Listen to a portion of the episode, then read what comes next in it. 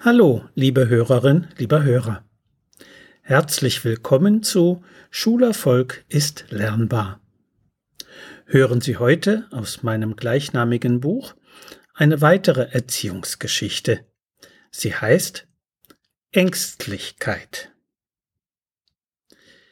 Eine Mutter fragt mich nach meinem Vortrag über Schulangst, meine Tochter Selina ist so ängstlich und traut sich auch in der Schule nichts zu. Was soll ich nur tun? Ich mache mir solche Sorgen um ihre Entwicklung. Sie könnte viel mehr leisten und bessere Noten haben. Auch wenn es seltsam klingen mag, wir Menschen brauchen die Angst. Sie ist eine Farbe unseres Lebens, so der Titel eines Buches von Horst Eberhard Richter. Und sie hilft uns, Gefahren zu erkennen und zu meiden. Schon unsere Steinzeitvorfahren hatten Angst vor manchem wilden Tier oder vor Blitz und Donner. Deswegen ist es eine angeborene Reaktionsweise, Gefahren aus dem Weg zu gehen. Wer während des Gewitters in seiner Höhle bleibt, kann sich sicher fühlen und wird nicht vom Blitz erschlagen. Darum sollten wir nie zu einem Kind sagen, du musst doch keine Angst haben. Es sollte schließlich nicht lernen, sie zu verdrängen, sondern stattdessen sie anzunehmen, ihren Grund zu verstehen und mit ihr umzugehen. Da wir Menschen unterschiedlich sind, ist es ganz normal, dass es übermütige, mutige und ängstliche Kinder gibt. Außerdem gibt es verschiedene Formen der Angst. Leistungs- und Prüfungsangst, Bewertungsangst, Angst vor Mobbing und Gewalt, soziale Ängste und andere mehr bis hin zur Schulphobie, die den Besuch der Schule blockieren kann. Selinas allgemeine Ängstlichkeit könnte erlernt sein, eine Angst, die eigentlich überflüssig und manchmal geradezu neurotisch ist. Dazu gehört auch die Angst vor der Angst. Wenn wir uns beispielsweise Sorgen machen, wo objektiv kein Grund zur Sorge vorliegt. Angst vor einer schlechten Note in der Klassenarbeit könnte von dieser Art sein.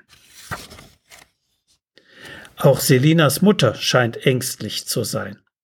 So ängstlich, das Kind könnte sich suboptimal entwickeln, dass ihr diese Haltung deutlich anzumerken ist. Ungewollt ist sie damit ein Vorbild für ihre Tochter. Kinder ahmen uns Erwachsene nämlich nicht nur im Verhalten, sondern auch in unseren Haltungen nach. Daher hat Selina ihre Ängstlichkeit möglicherweise bei ihrer Mutter abgeschaut und von ihr übernommen dass ein Schulkind manchen Situationen des Alltags ängstlich begegnet, ist ganz normal und zunächst kein Grund zur Sorge. Eine zuversichtliche Grundhaltung nach dem Muster Was macht dir Kummer? Was willst du dagegen tun? Möchtest du, dass ich dir dabei helfe? Das ist die beste Möglichkeit, damit dein Kind lernt, seine Angst genau anzuschauen sie zu verstehen, anzunehmen und zunehmend selbstständig mit ihr umzugehen.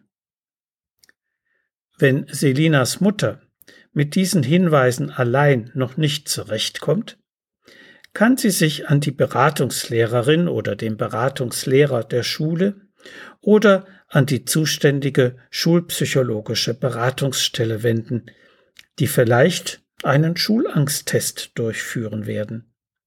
Test und Beratung sind dort kostenfrei und können zumindest helfen zu erkennen, ob vielleicht doch eine kinderpsychiatrische Diagnostik erforderlich ist.